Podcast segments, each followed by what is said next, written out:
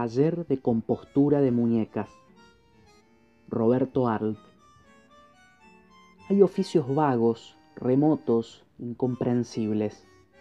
Trabajos que no se conciben y que, sin embargo, existen y dan honra y provecho a quienes los ejercen.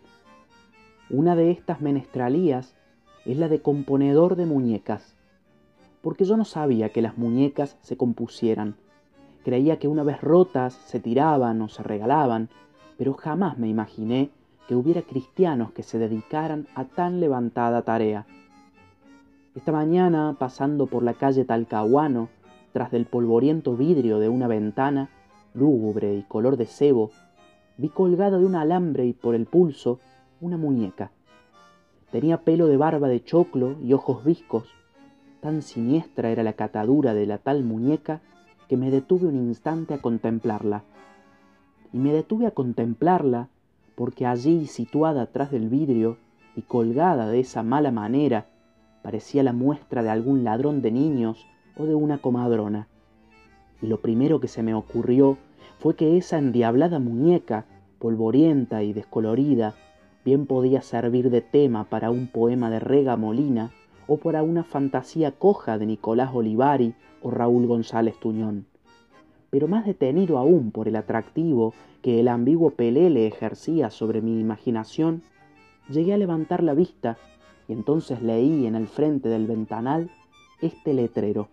Se refeccionan muñecas, precios módicos. Estaba en presencia de uno de los oficios más raros que se pueden ejercer en nuestra ciudad.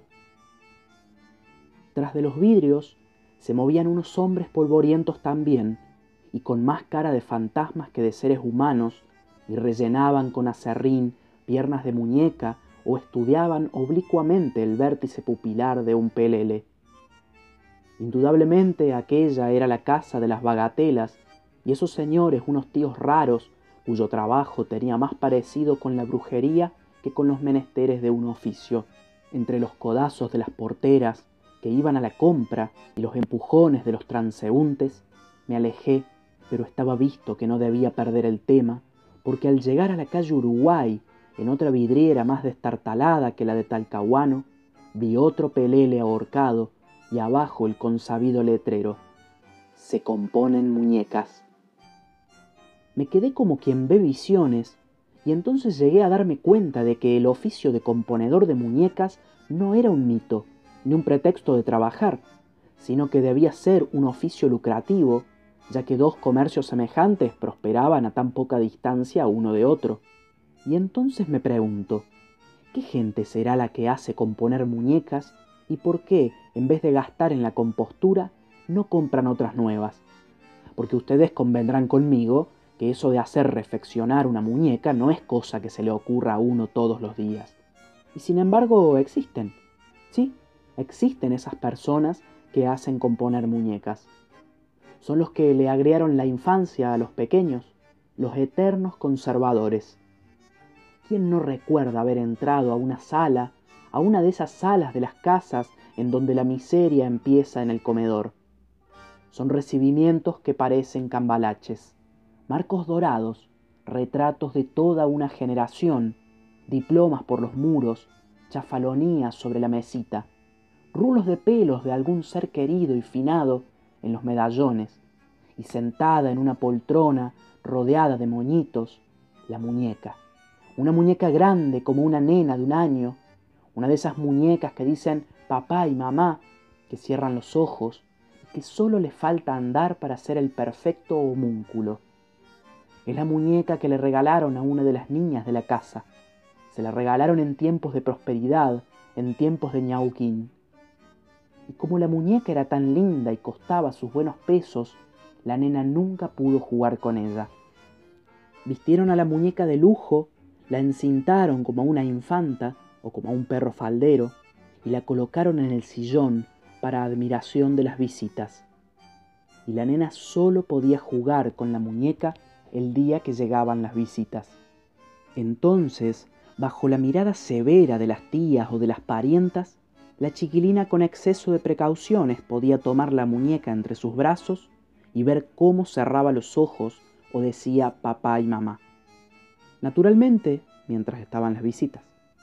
Ahora bien, pasados los años, la compostura de una muñeca responde a un sentimiento de tacañería o de sentimentalismo, porque yo no concibo que una muñeca se haga componer. No hay objeto. Si se rompe, se tira, y si no, que cumpla sus funciones de juguete hasta que los que se divierten con ella la tiren un buen día para regocijo de los gatos caseros. Sin embargo, la gente no debe pensar así, ya que existen talleres de composturas. El sentimentalismo me parece una razón pobre. Sin embargo, no sé por qué se me figura que la gente que hace componer muñecas debe de ser antipática y avara, con esa avaricia sentimental de las solteronas que no se resuelven a tirar un objeto antiguo por estas dos razones. Primero, porque costó sus buenos pesos. Segundo, porque les recuerda sus viejos tiempos, quiero decir, sus tiempos de juventud. Ahora si el lector me pregunta cómo con tal lujo de precauciones y de sentimiento conservador las muñecas se rompen, le diré, el único culpable es el gato el gato que un día se harta de ver el monigote intacto y a zarpazos lo tira de su trono churrigueresco, o la sirvienta, la sirvienta que se va de la casa por una discusión que ha tenido y desfoga su rabia a plumerazos en el cráneo de losa engrudada de la muñeca. Y los talleres de refección de muñecas viven de estos dos sentimientos.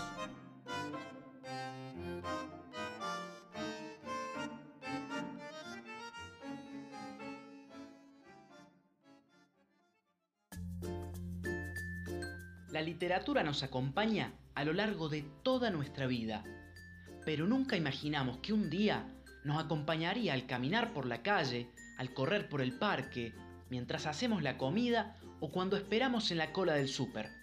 Esto es Remordosain, tu podcast de audiolibros.